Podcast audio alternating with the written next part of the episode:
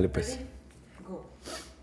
Hola, hola, bienvenidos a un episodio más. Hace cuántos meses, desde octubre, no estamos aquí en Casillos Abiertos y no se imaginan todo lo que ha pasado en nuestras vidas, por eso les vamos a contar pronto para que sepan qué nos ha pasado.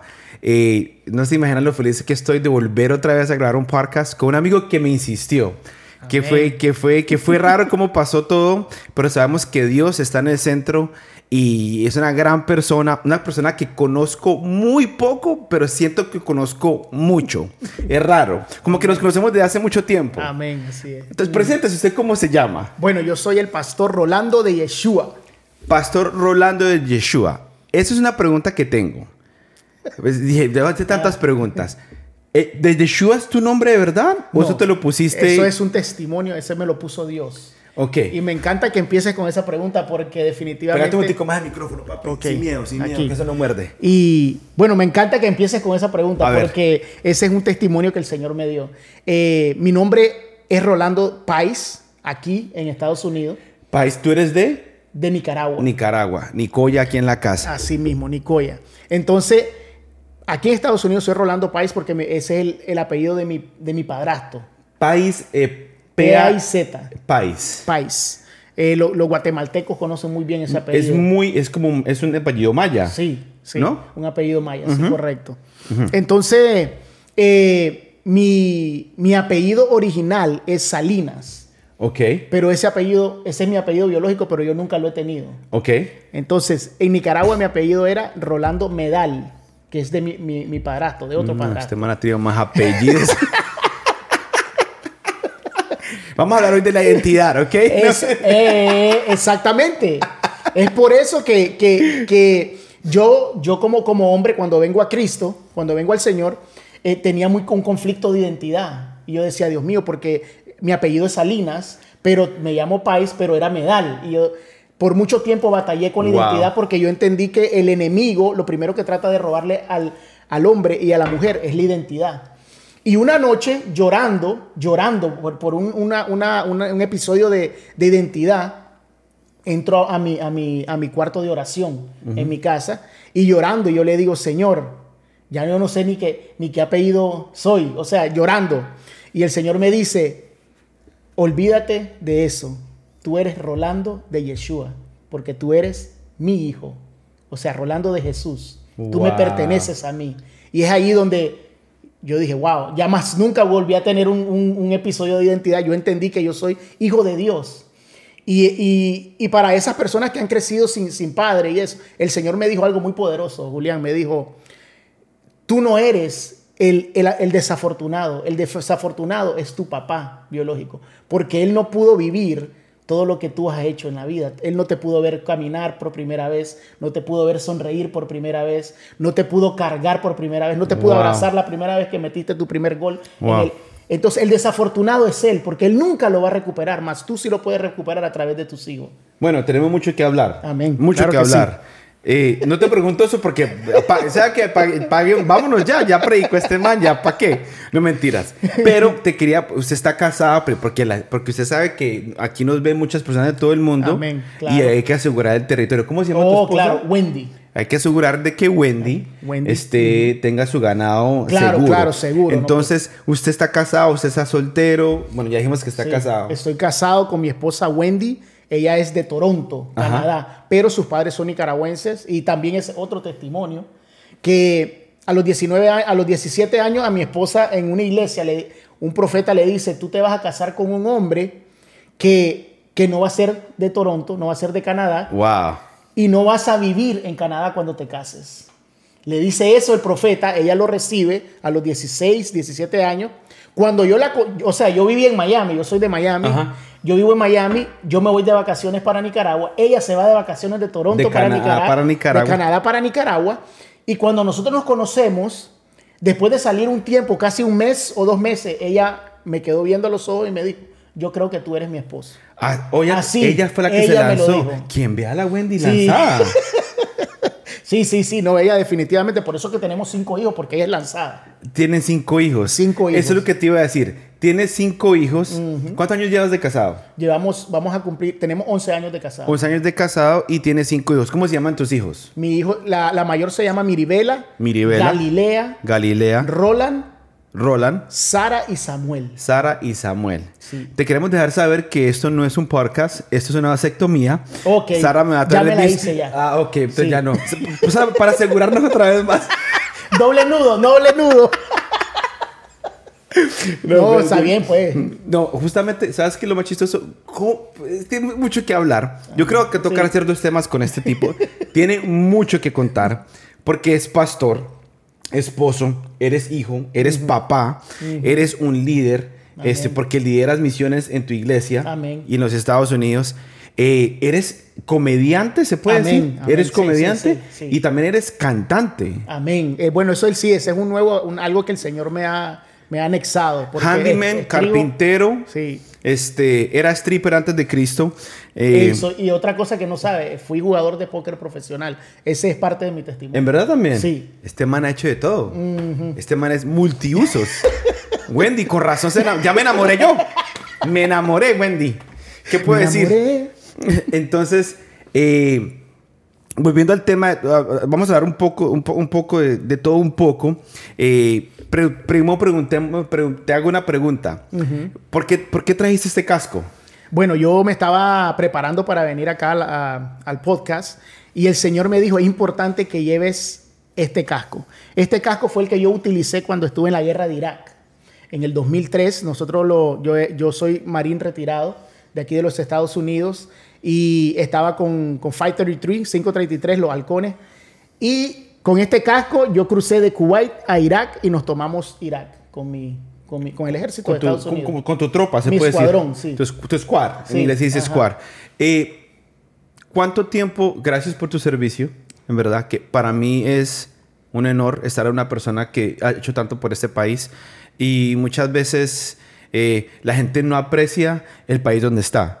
Yo soy colombiano 100%, pero me siento que, que soy muy americano, brother. Muy americano. En el sentido de que eh, mi amigo Fabio, un amigo barranquillero que habla muy poquito inglés, una vez lo invité a- al partido de hockey de los Panthers de la Florida. sí, claro. Y ellos tienen sus noches, pues noches. Pero yo le dije, brother, me dice, ¿por qué te gusta tanto el hockey? O sea, ¿por qué te gusta venir a ver los Panthers? Y le dije, brother, los Panthers es...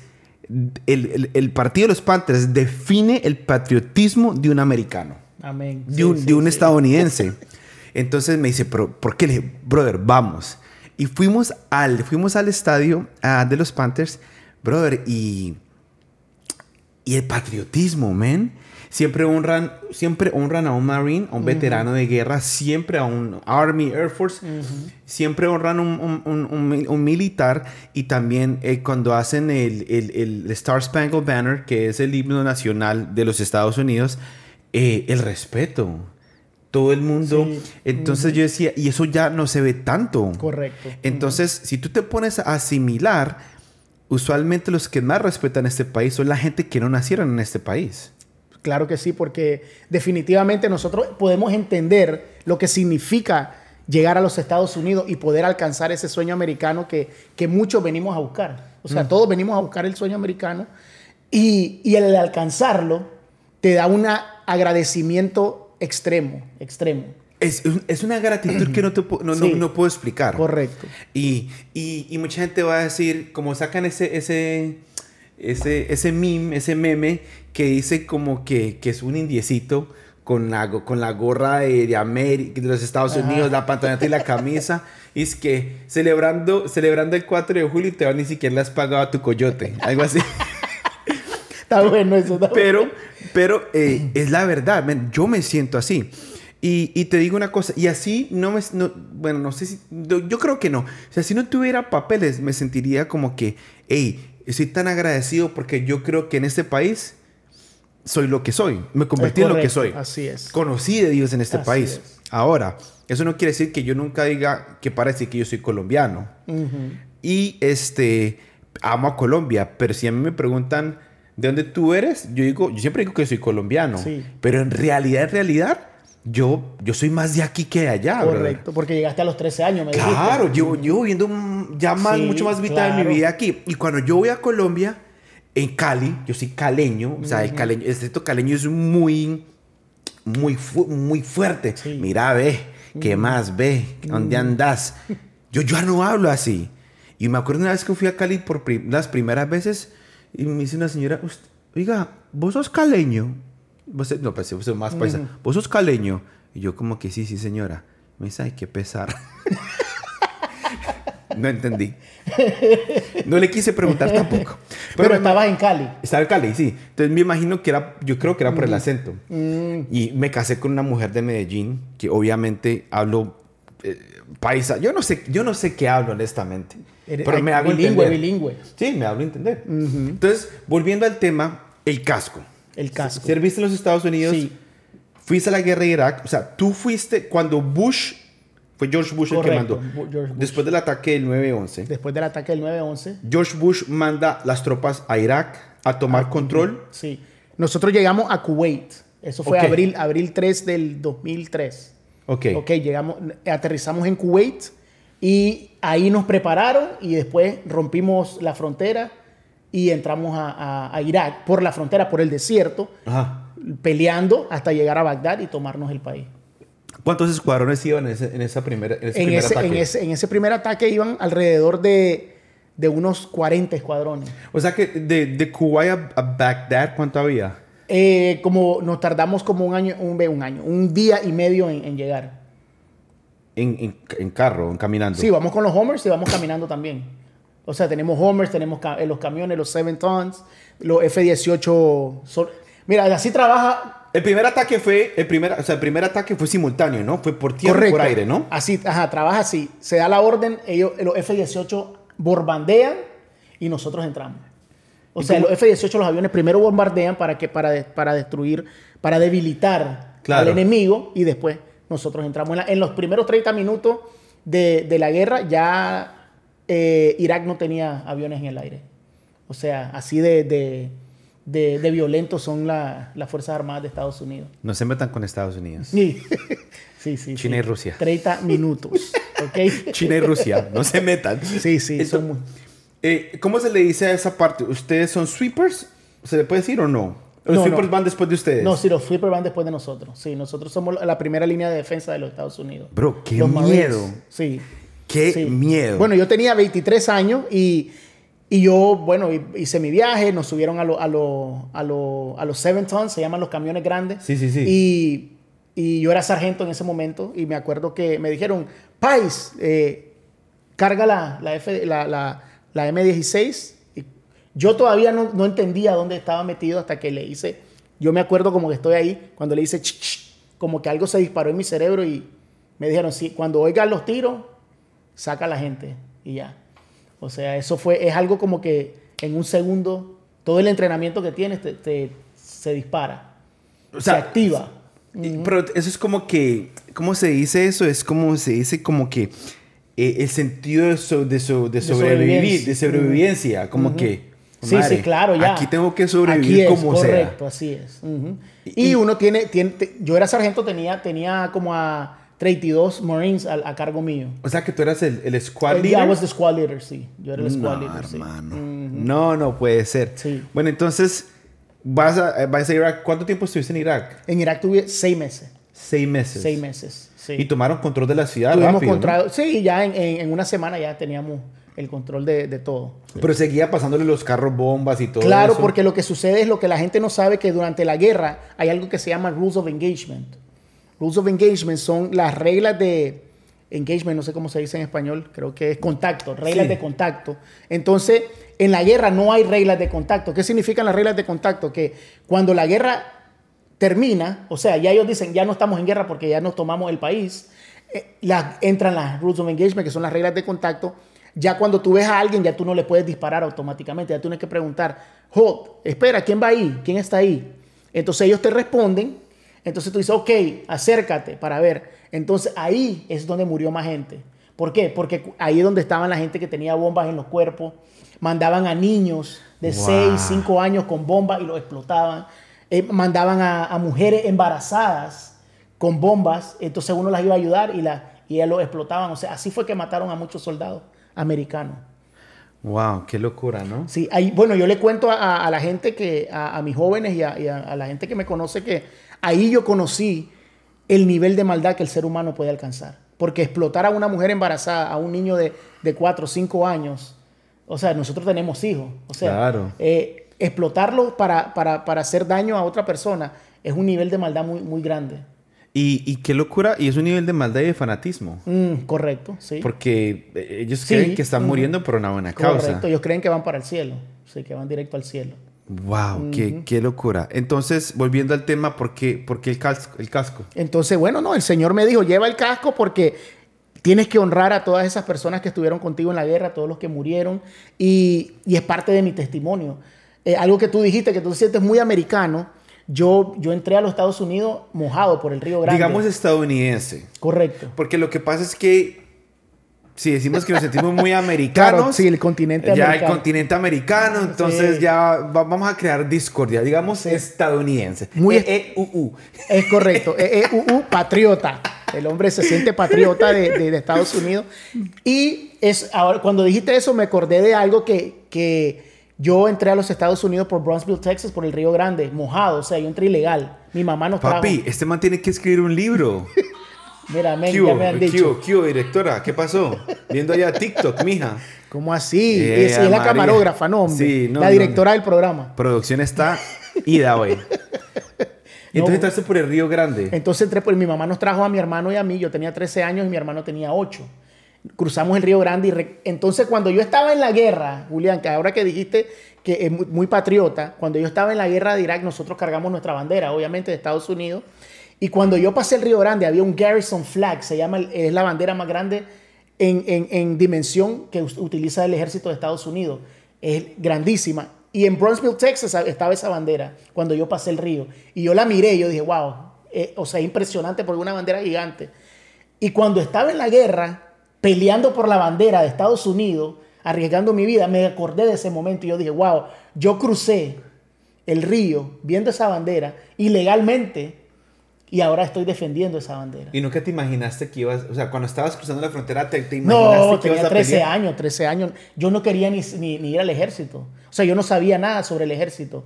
Yo, yo fui al ejército porque yo no tenía papeles. Cuando yo me gradué de high school a los 17 años de Miami High, eh, yo jugaba fútbol en Miami High y tenía eh, tres becas para ir a, a jugar División 1 en la universidad. Y no pude ir porque no tenía papeles. Y un amigo mío que hizo lo mismo me dijo, Rolando, yo te puedo conseguir la residencia si te metes a los, a los Marines. Al ejército. A los Marines. Qué sí. locura que, qué locura, es, es, es- da Ese, ese es Alex Chirino, le quiero también mandar un saludo. Es US Marshal ahora. Oh, wow. Sí, él está abajo también para Está la... por ahí en un avión. Está en Alemania el hombre. Oh, ¿sí? Wow. Trabaja- Alex Chirino, te mandamos saludos, gracias. Amén. Porque es, es, es, es muy interesante ver, y triste al mismo tiempo, ver cómo eh, hay gente que no nació en este país y se muere por defenderlo. Ujú.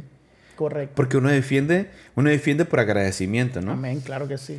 Y, y es increíble ver que hay muchos que nacieron en este país que tienen mucho más privilegios, han tenido todos los privilegios habidos y por haber Sí, y queman banderas. así es.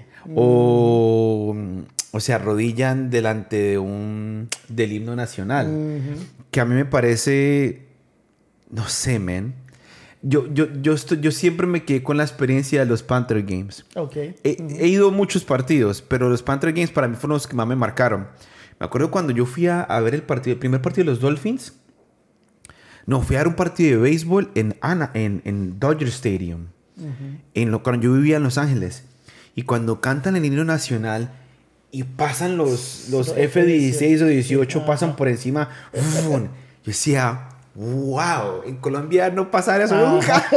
Entonces como que, wow, qué chévere ver cómo esta gente, y es God Bless America. God bless America. that's Y, right. mucha, y yo creo que mucha gente se ha olvidado de eso, brother. Y es, no, definitivamente se ha, se ha puesto a Dios a un lado y por eso vemos que están pasando tantas situaciones que cuando la ausencia de Dios trae maldad, entonces ese es el problema.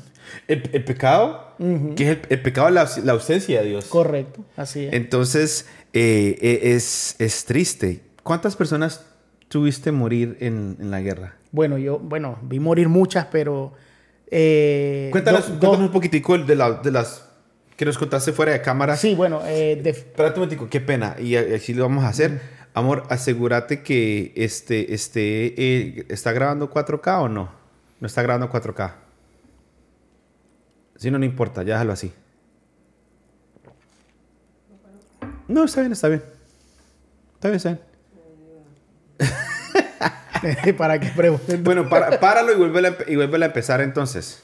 Y ponlo en 4K. Y ponlo en 4K. 4K 24, mi amor. Tan seria.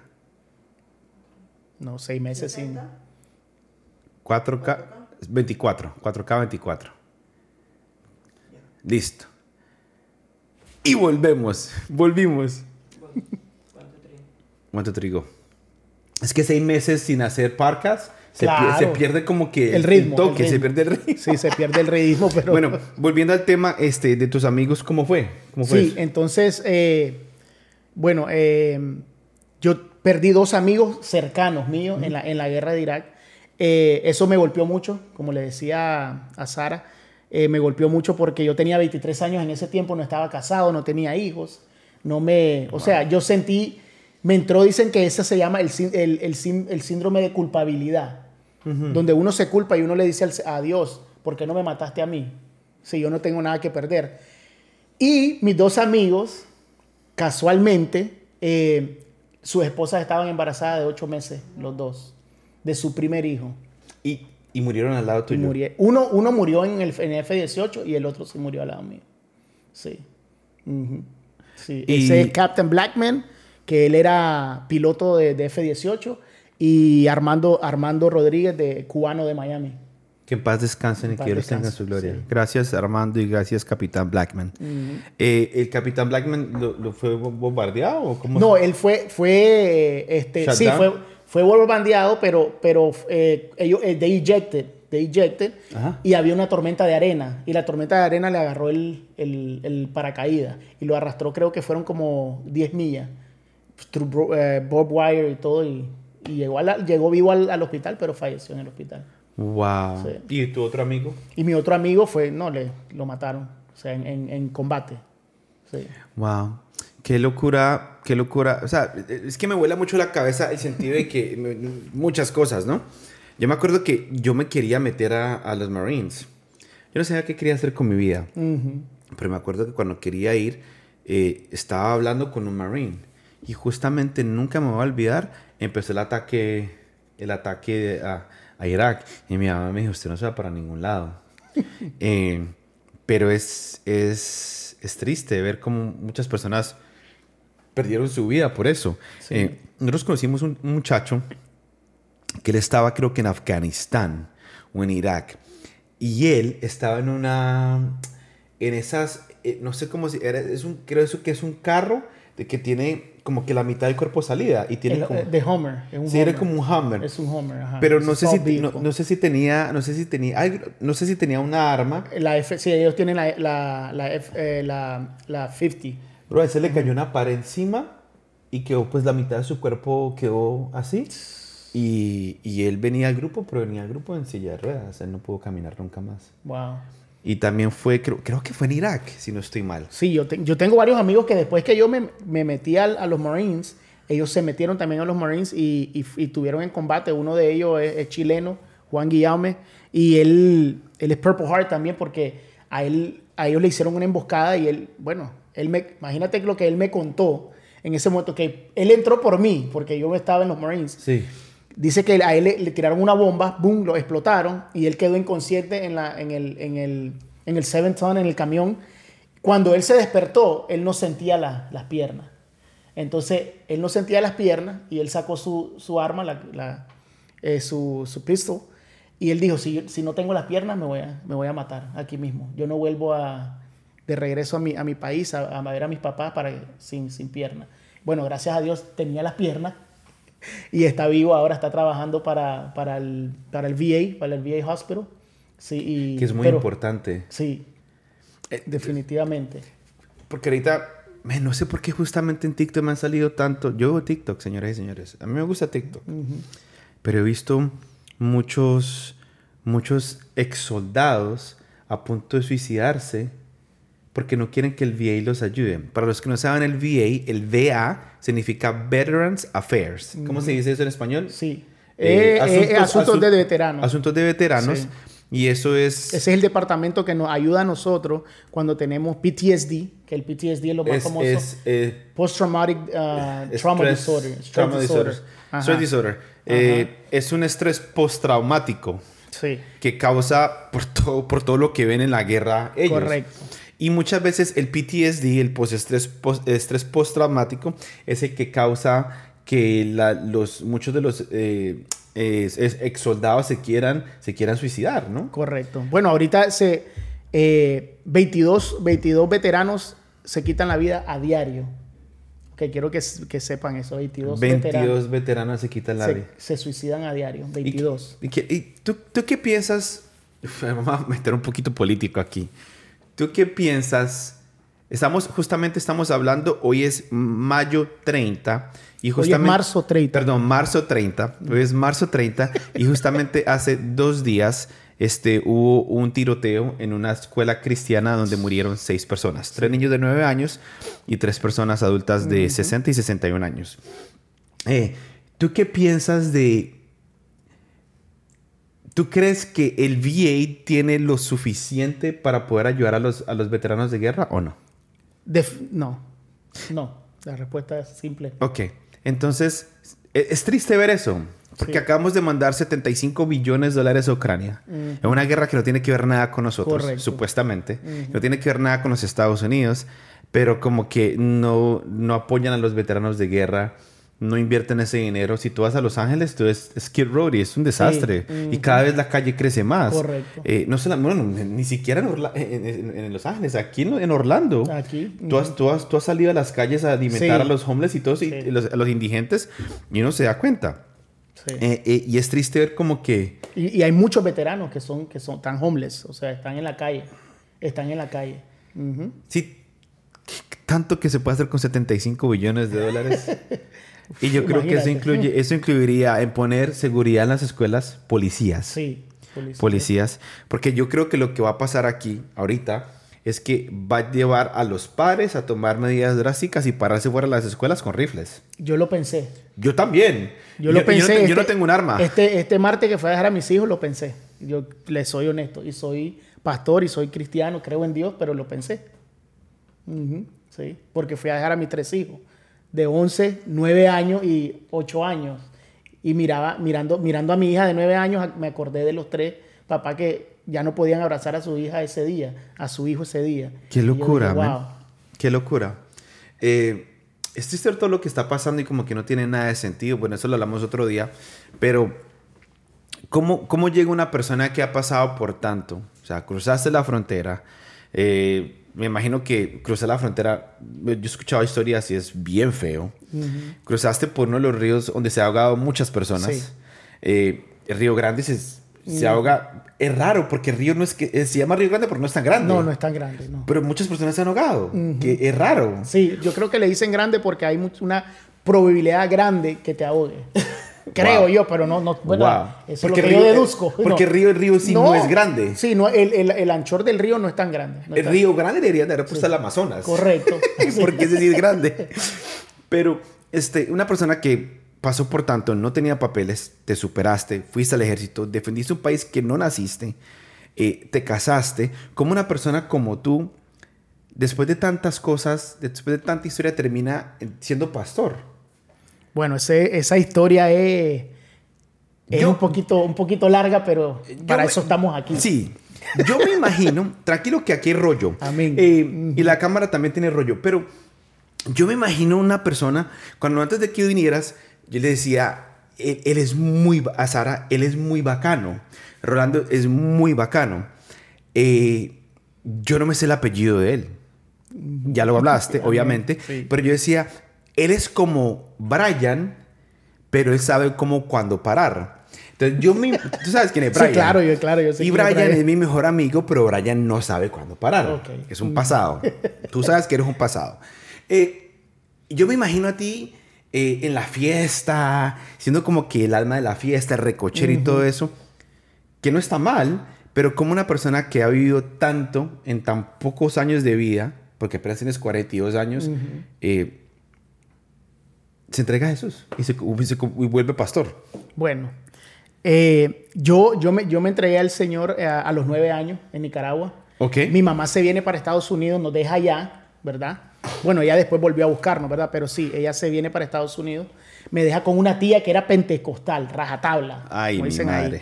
Entonces esa tía, nosotros, yo vivía en un barrio muy pobre, se llama el barrio Las Torres, allá en la capital de Nicaragua. Saludos para el barrio Todos los Torres nicaragüenses, ahí mismo, todos los nicaragüenses saben cuál barrio es ese, porque es uno de los barrios más malos que hay en, en, en- en Managua.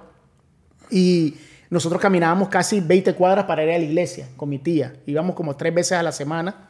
A los nueve años me entrego a Cristo. A los 11 años empiezo a predicar en, lo- en, lo- en los, en los cultos de niños. Oh, wow. Sí, a los 11 años empiezo a predicar y cuando nos venimos para Estados Unidos a los 13 años, mi mamá vuelve, me trae para acá y yo nunca volví a pisar una iglesia otra vez. De los 13, 25 años después, ¿ok? Yo pasé, bueno, estuve en, en la secundaria, estuve en el ejército, estuve en la guerra. Eh, cuando estuve en el ejército yo nunca tomé, o sea, yo no tomaba, yo no tomaba alcohol en el, en el ejército. Yo era el que manejaba, yo era el designated driver siempre, cuidando a los muchachos, siempre, eh, eh, siempre sin tomar. Cuando yo salgo ya del, del ejército, cuando salgo del ejército, yo empiezo a jugar eh, póker. Póker, yo soy muy bueno en la matemática. Entonces empiezo a jugar póker. El póker es un juego de, de ciencia, no de, no, la- no de azar. Empiezo a jugar póker y empiezo a, a ganar. Ajá. Empiezo a ganar. eh, unos árabes me, me empiezan a patrocinar y yo en un punto de mi vida, como jugador de póker profesional, ganaba 31 mil dólares la hora Wow. jugando póker. Entonces, cuando empiezo a ganar eso, los árabes querían que estuviera en la mesa más tiempo. Obviamente le hacía más dinero. Claro. Y para ahí fue, ahí empecé a, a tomar. Empecé a tomar. eh, me acuerdo que tomaba, eh, Gin and tonic. no, vodka. Vodka con Red Bull. Uf. Entonces tomaba Grey Goose con Red Bull. Empecé a tomar eso. Entonces después ya no, ya el alcohol y el Red Bull no me ayudaban. Entonces empecé a hacer cocaína. Me introducieron a la cocaína y ya con la cocaína ya yo me podía mantener dos días jugando, jugando póker sentado. Eh, yo ganaba eh, 30% de lo, que, de lo que ganaba y el 70% era para los, los árabes, porque obviamente ellos ponían el, el dinero. Claro, claro. Ellos ponían el dinero. Muy buena, bueno, eran amigos míos, pero yo empecé a tomar hasta que me volví alcohólico. Yo me vuelvo alcohólico y como te dije, yo conocí a mi esposa, mi esposa es de Canadá, ella se fue para Nicaragua de vacaciones, en un tiempo que yo quería alejarme del, del- del alcohol, Sí. del, del, del póker, de la droga, yo me voy para Nicaragua también. Y yo la conocí a mi esposa allá. Y como te dije, ella me dijo que a los 16 años un profeta le había dado una, Una profecía.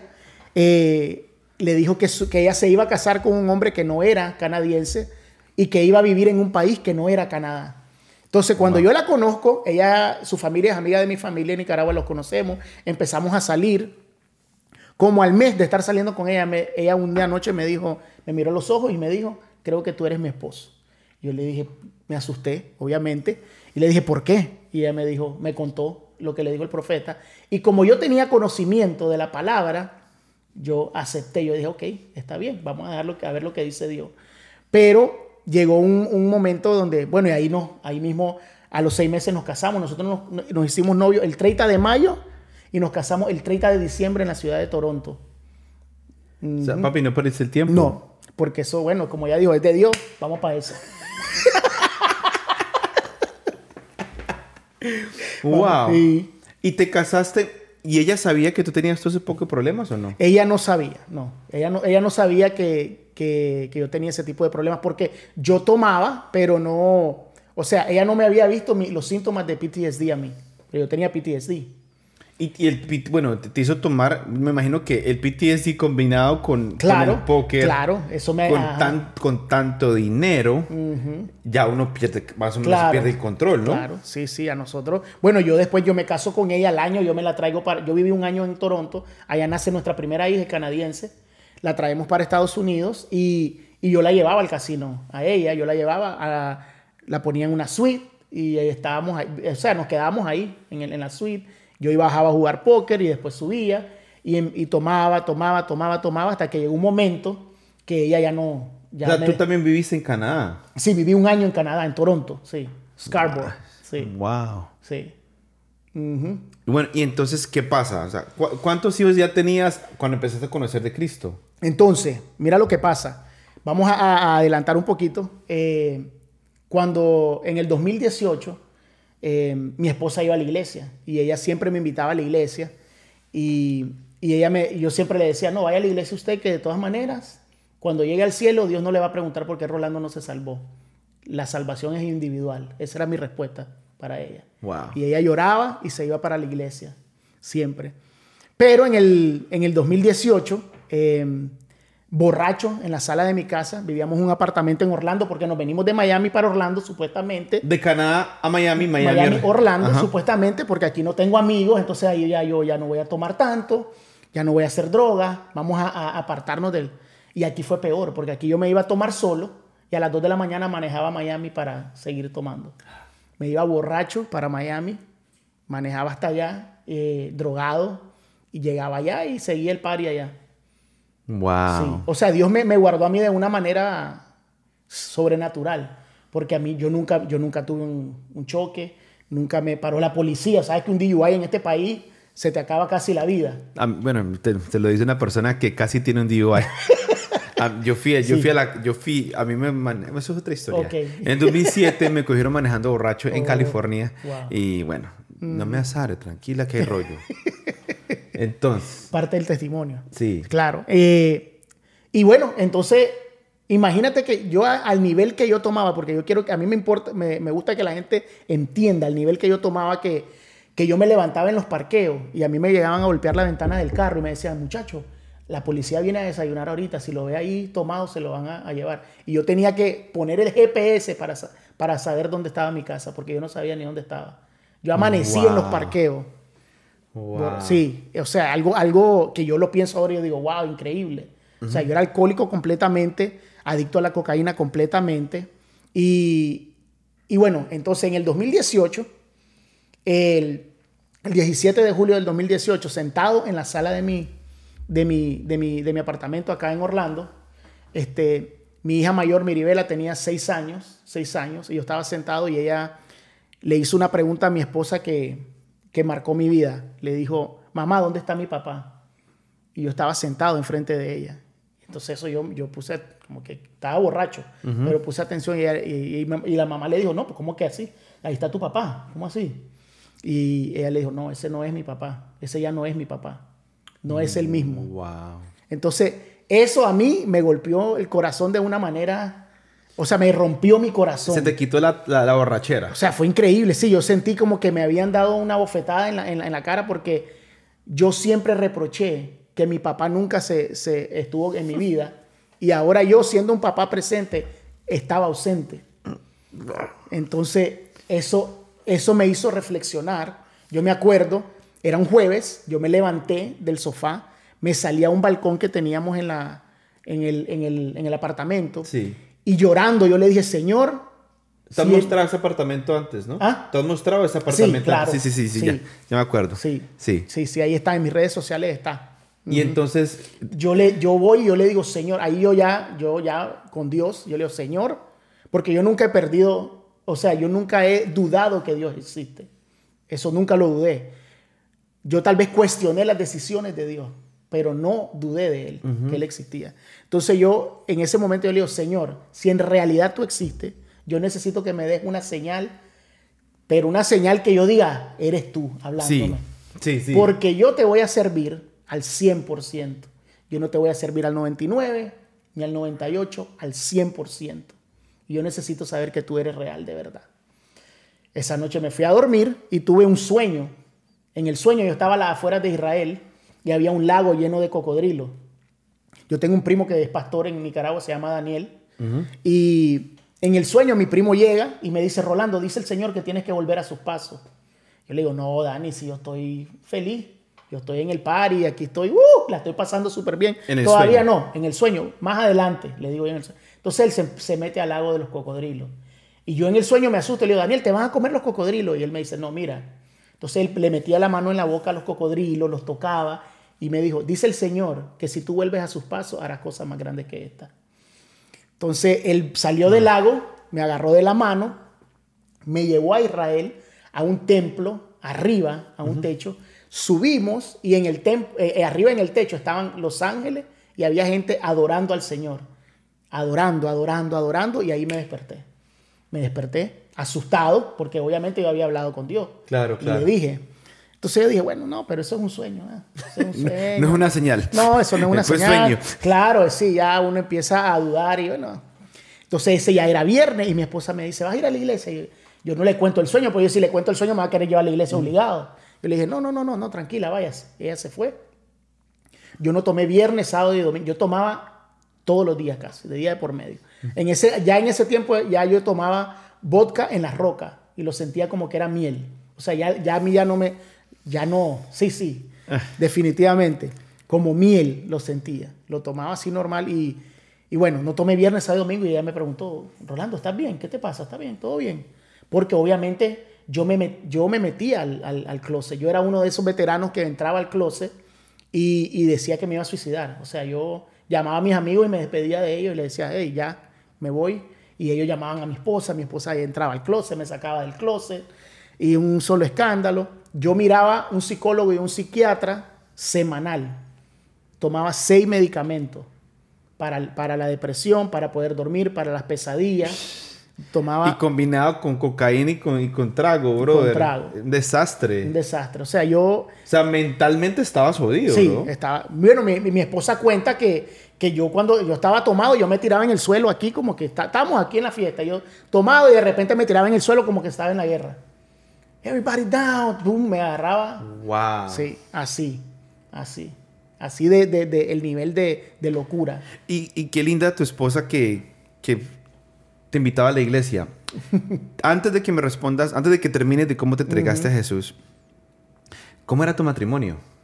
Bueno, mi matrimonio era un, un- un desastre. O sea, eh, ella, ella, bueno, no sabía que ibas a tocar este tema. Me pone un poco sentimental porque obviamente yo he entendido que por ella estamos donde estamos. Porque ella fue una mujer sabia. Yo regresaba siempre a la casa y ella nunca me, me- me peleaba. Siempre me decía, entra, quieres que te haga algo de comer, dame las llaves. Hasta me decía, si tú quieres que te vaya a comprar algo, dime para que tú no manejes tomado y yo te lo voy a comprar. Sea, te compraba el trago. Y ella me compraba el trago. Wow. Ya ella la conocían en la, en la, en la gasolinera. Le ¿Sabes fiaban, que le fiaban. Sí, me fiaban. A mí, sí, literalmente eran, eran uno, uno, uno, también eran árabes, de, de- eran de, de Jordania. Y ellos tenían una gasolinera, pues sabes que aquí en Orlando no se vende alcohol después de las 2 de la mañana. Y en esa gasolinera yo podía mandar a comprar alcohol a cualquier hora. Ellos me daban el alcohol, no me cobraban y yo decía, bueno, ahí después vuelvo. Ella llegaba, solo sí. abría atrás el, el coso, le, le metían la- el trago y ella me lo llevaba. Ujú. ¿Y, y cómo era, cómo era? Yo tampoco sabía que vamos a tocar ese tema, pero ¿cómo era o sea, tu relación? Nunca se rindió. Nunca se rindió. Eso, eso, eso fue lo Bro, fue una Wendy. mujer sabia, una mujer muy sabia. Ella siempre dice, la mujer sabia edifica su, su hogar. Y Amén. eso, eso ella lo, lo tiene claro y dice, no, y ahora ella dice, fue el Espíritu Santo, porque ella es una mujer muy temperamental. Pero, pero en eso, dice yo, yo no sé cómo yo te aguanté tanto. En nicaragüense. Porque, sí, sí, no, fuerte. nicaragüenses son bravas. Fuerte, sí. No, y aquí no era nada. Yo me le perdí a ella. Yo, ¿Ah? me, le, yo me le perdí Ella a es ella. nicaragüense. Sí, sí, es nicaragüense, sí. Sí, ¿viste? Ella poner- es de padre nicaragüense, canadiense, pero es nicaragüense. ¿Nicaragüense? Su sangre, su sangre. Yo sé, ella, por mucho tiempo yo la molestaba. Tú no eres nicaragüense, tú eres. Y el Espíritu Santo me dio la bofetada santa y me dijo: los judíos que nacían en Egipto, ¿eran judíos o eran egipcios? Wow. Y yo dije: no, eran judíos todavía. Entonces ella es nicaragüense. Oye, una pregunta, bro. Este, cuando ella le dieron la profecía, a ella le dijeron que te vas a casar con una persona que no vive en Canadá y todo eso. Pues le dijeron que iba a ser un hombre de Dios o no. A ella le dijeron que iba a ser un hombre muy exitoso. Entonces ella, ella dice, ella ahora lo cuenta, dice, yo cuando él me lo dijo, yo lo recibí no como un exitoso de dinero, sino exitoso en el reino. Yo creo que por eso ella no se rindió. Correcto. sí. Porque ella sabía, porque me imagino que, me imagino su oración era como que Dios, tú me hablaste de un hombre exitoso de Dios y lo que Mm. Amén. tengo es un periquero borracho. Ajá, correcto. Me imagino que esa tiene que haber sido su oración. Sí, ella, ella cuenta que ella lloraba en el baño y decía, en, en realidad para esto me, me, me, me trajiste aquí, para esto ya teníamos tres hijos. Ella estaba embarazada con, con Sarita. Wow. Ella estaba embarazada con Sara. ¿Cómo? Ok, ¿vas, vas a la iglesia? Ok, tengo muchas preguntas. ¿Pero vas a la iglesia o no? No, ¿cuándo? En ese cuando momento. te entregas a Jesús, no, ¿cómo pasa? no, no, espera, que todavía no, estamos, estamos ahí. Hágale. Entonces, en ese momento, el viernes, sábado, domingo, ya el lunes yo ya no aguanto. Ya yo estoy que yo ya necesito mi, mi vodka y Tu digo, traguito. mi traguito, Tu son las miel. 7 de la noche, yo estoy agarrándome ahí y no puedo más y me voy. Pum, me voy para el bar donde siempre iba, me voy a tomar, empiezo a tomar desde las 8 de la noche hasta las 2 de la mañana. Estoy ahí borracho, borracho, a las 2 de la mañana me llama mi dealer, el dealer que me vendía la cocaína. Y me dice, Rolando, ¿a dónde estás? Y yo le digo, no, estoy aquí en, en- en un bar, aquí en, en Orlando, estaba en Orlando. Y me dice, "Eh, te voy a mandar la dirección de mi casa para que vengas porque te tengo un regalo. Ese man no me regalaba a mí, pero ni un penny, ni un centavo, Ni una la hora, ni- no. ni una no, bolsita de perico. Nada. Ese man no me regalaba nada Ni degustación. Nada, papito, nada. Nada, padre. Entonces, yo me, me- dije, uy, qué raro, ¿verdad? Bueno, pero yo me fui, claro, de una, andaba borracho. Yo entré a, a su apartamento, eh, habían como 10 mujeres, habían hombres Wow. armados con, con acas, con, con armas, y en la, en la mesa de en medio había probablemente como un kilo de cocaína. Y él me dijo, Rolando, eso es suyo, se lo regalo y, y un kilo de cocaína, o sea, eso es suyo, haga lo que quiera con eso. Y entonces ahí me- me- a mí me entró un- un- como un miedo, porque yo dije, ¿por qué él me está regalando esto si, si ese man no me regala nada a mí? Pero bueno, yo estaba en el paro, yo seguí, empecé a drogarme. Como a la media hora, algo me empieza a decir, sal de aquí, sal de aquí, sal de aquí, sal de aquí. Entonces yo le digo, algo, me tengo que ir porque mi esposa me llamó que uno de mis hijos está enfermo, me tengo que ir. Mamá dice, no, ok, váyase, tranquilo, llévese lo que quiera. Yo agarré una bolsa, eché en la bolsa y me fui. bolsita pa' llevar. Claro, bolsita para llevar, ready to go. Me fui, pa- pasé por la, gasolinera. La sorpresa de la fiesta. Sí, sí, no. Y fui, me, me pasé por la gasolinera buscando mi trago y me fui para mi casa. Mi esposa me abrió la puerta otra vez. Me dijo, ¿estás bien? Entré. eh, todo tranquilo ahí. Estaba, me dijo, no, si necesitas, lo mismo que me decía siempre, si necesitas algo, ¿quieres comer algo? No, no, uno no le da hambre cuando está en eso. Entonces me dice, no, Bro, ¿quieres yo, comer? yo estoy impresionado con tu esposa. Ella me dijo, ¿quieres comer ¿Tú, algo? tú te hubieras quedado? ¿Tú ya te hubieras ido? Yo, pero Jesús le dijo a ella. Sí, porque...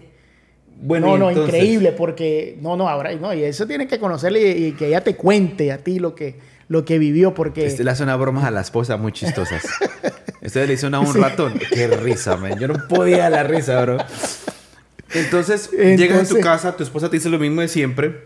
yo llego, llego a la mesa de, de la cocina, en el pa, pongo mi bolsita, mi plato, ya seteo todo, ta, estoy ahí tranquilo, estoy tomando, como a las 7 de la mañana, yo estoy hablando con un amigo mío de, de Miami y, y estoy ahí hablando por teléfono, yo cuelgo la llamada y cuando me voy a tomar un, un trago de, de vodka, escucho la voz ahí, una voz que me dice Rolando. Cuando me dice Rolando, el vaso se me cae y ya no estoy borracho. Cuando él dice Rolando, ya yo no estoy borracho. Y me dice, si no vuelves a mis pasos ahora, te quito la cobertura. Cuando él me dice eso, me muestra en un, en un flashback, en un, en un sueño, en un, en un flashback, no sé cómo se dice, como una película, Sí, sí, sí, sí. de todas las vida. veces que me había salvado desde que estaba en el vientre de mi mamá. Ay, ay, ay. Entonces, cuando él me muestra eso, yo entro en pánico porque yo digo, sin Dios estoy muerto en 30 segundos. Estoy muerto.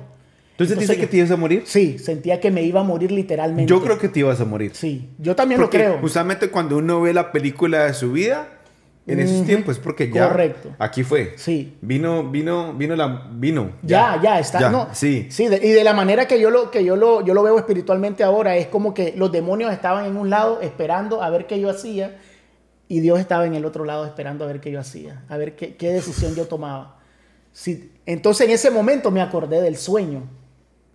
En pánico, me acuerdo del sueño, y yo llamo a- y le, le- eh, le- le mando un mensaje de, de voz a mi primo, a Daniel. Él vive en Nicaragua. Y Al pastor. El pastor Daniel vive en Nicaragua. Y el teléfono me suena. Cuando termina el me suena el teléfono y es él. Y me dice, Rolando, ¿a dónde está? Y yo le digo, no, yo estoy en mi casa. ¿Y a dónde está? ¿A dónde es tu casa? Y yo le digo, no, yo estoy en Orlando, ahora vivo en Orlando. Me dice, yo estoy en Miami. Yo le digo, ¿cómo que estás en Miami? Porque él vive en Nicaragua. Yo le digo, ¿cómo que estás en Miami? Me dice, el sábado, yo vine este fin de semana para, para una conferencia de pastores aquí en Miami. Y el sábado yo me iba para, para Nicaragua con Johanna, mi esposa.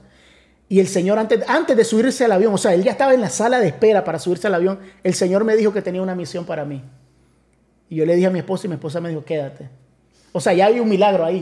Sí, porque sí, la sí. esposa te diría que te quedes en Miami solo, ya hay un milagro, papi. Miami. Entonces, entonces ahí él, y me dice, yo me quedé y ahora yo sé cuál es la misión. La misión eres tú. Y ahí yo entré más pánico porque, o sea, yo lo, yo lo vi en el sueño. Me dice que está en Miami y me dice, ¿cuánto queda Orlando de aquí? Yo le digo, como a tres horas y media. Mándame la dirección que voy para allá. Así mismo. Entonces, yo le cuelgo y yo estoy llorando, estoy loco. O sea, increíble, o sea, es una locura. Yo entro al cuarto, a, a- a la habitación donde está mi esposa, y mi esposa está sentada al lado de la cama con el teléfono en la mano. Y ella me ve entrar bueno y sano, ya, ya no estoy borracho, llorando, o sea, quebrantado. Y ella me dice, ¿qué pasó? Creía cree que me va a pasar. ¿Qué pasó, Rolando? ¿Qué pasó? Entonces yo le cuento todo lo que está pasando. Wow. Ella empieza a llorar y solo me, me hace así con el teléfono, me da el teléfono. Yo agarro el teléfono y yo leo. Ella, el papá vive en Clearwater. Y ella le estaba escribiendo a su papá que la fuera a buscar ese día, que ese día me pedía el divorcio y se iba con los niños. Yo no te Sí. puedo creer, bro. O sea, una, o sea, yo, yo, yo en ese momento entendí que Dios estaba salvando mi vida, salvando mi matrimonio, salvando a mis hijos. y yo dije, wow, ya, oye, loco, hay que tener mucho cuidado con lo que uno le pide al Señor. Y todo esto pasó en el 2018. 2018, el 17 de Brother, julio esto fue 2018. ayer. O sea, Sí, voy a, hace, hace cuatro años y seis meses. Entonces, estoy, estoy tan déjame- lleno de, de tantas cosas que no sé qué decirte. Producción está ya en shock. Pero ya dale, se dale, desmayaron dale. dos de las luces. Hágale, hágale, hágale. Sí. Entonces, en ese momento, en ese momento, nos abrazamos, eh, le dimos gracias a Dios. Yo me acosté, me acuerdo me acosté, pero yo no podía dormir. Yo miraba todo más lento, o sea, todo, eso fue como que... Y me acuerdo que a las 7 de la noche golpearon la puerta, eh, era mi primo, entonces yo le abrí, bueno, yo abrí la puerta y mi primo venía vestido igualito que el sueño. La misma ropa que tenía en el sueño, él la tenía. Entonces ahí ya yo ya no pude, me caí de rodillas y igualito que el sueño me agarró de la mano, me llevó a mi, a mi habitación y ahí me, me reconcilié con el Señor el 17 de julio del 2018. 17 de julio del, Del 2018. 2018 me reconcilié con el Señor y él me dijo, me dio unas palabras que, que nunca se me olvidan porque me dijo, contigo todo será rápido, me dijo él. El Así- Señor dice que todo así, será rápido. Así fue conmigo. Y, y- y- y es increíble, increíble eso porque eh, justamente voy a hacer un, un, un reel de, de algo parecido, pero ay, la gente no entiende. No, no, no. La gente no entiende que- los cambios. No, es que... La gente no entiende. Y, y es triste ver cómo celebran lo malo, pero no celebran lo bueno. Correcto. Y, y- y ese es el reel que voy a hacer. Voy a hacer un reel de que dice como que, men, yo lo que justamente trataba de hacerlo estos días, pero no me salió. Y es como que, si tu amigo se convierte en cristiano, en pandereta, pregúntale por qué lo hizo. Amén. Porque yo tenía muchos amigos, bro. Muchos amigos. Igual. Muchos. Y todos se fueron. Y de todos los amigos que yo tenía, solamente dos me preguntaron por qué cambié. Dos. Sí, De los miles que tenía. claro. ¿Sabes qué pasó con los miles de amigos que tenía? Nunca me han preguntado. Y hasta hoy siguen asumiendo por qué cambié. Pero nunca me han sí, preguntado. sí, no- no saben la realidad. Y, y con Dios, yo creo que me pasó lo mismo que te pasó a ti. Dios me dijo, yo te voy a agarrar. Porque las palabras tienen poder. Claro que sí. Yo me paré un día y le dije al Señor, Señor, yo, si tú haces esto, yo te sirvo. Amén. Martes, jueves y domingo, tuve las respuestas. Martes le pedí, Sí. jueves una respuesta, domingo otra respuesta. Amén. Y de ahí no, y de ahí fue como que pff, Ya. producción que tiene. Ah, ya va, ya vamos. Producción está. Entonces, eh, no, no, porque está muy bueno, está muy bueno esto. Entonces, producción es brava. Sí, sí, sí. No, no, eso es un trabajo, es, trabajo. Es un trabajo, muy bien, producción. Ella es sargenta. brava, muy bien, Ella es sargenta. Te amamos, te amamos. Eh, te- te- es que tengo muchas cosas que preguntarte, pero no quiero que, no quiero que se acabe este, este- este momento sin preguntarte. Eh, ¿Te entregas a Jesús y empiezas a ir a la iglesia donde estás ahorita o no? No. Bueno, sí, sí. A donde estoy ahorita yo, pero mi esposa no iba a esa iglesia. Ok, shout out to CBI, CBI Orlando. CBI Yes. Orlando, Centro Bíblico Internacional se llama, Así mismo, amén. que es tremenda iglesia.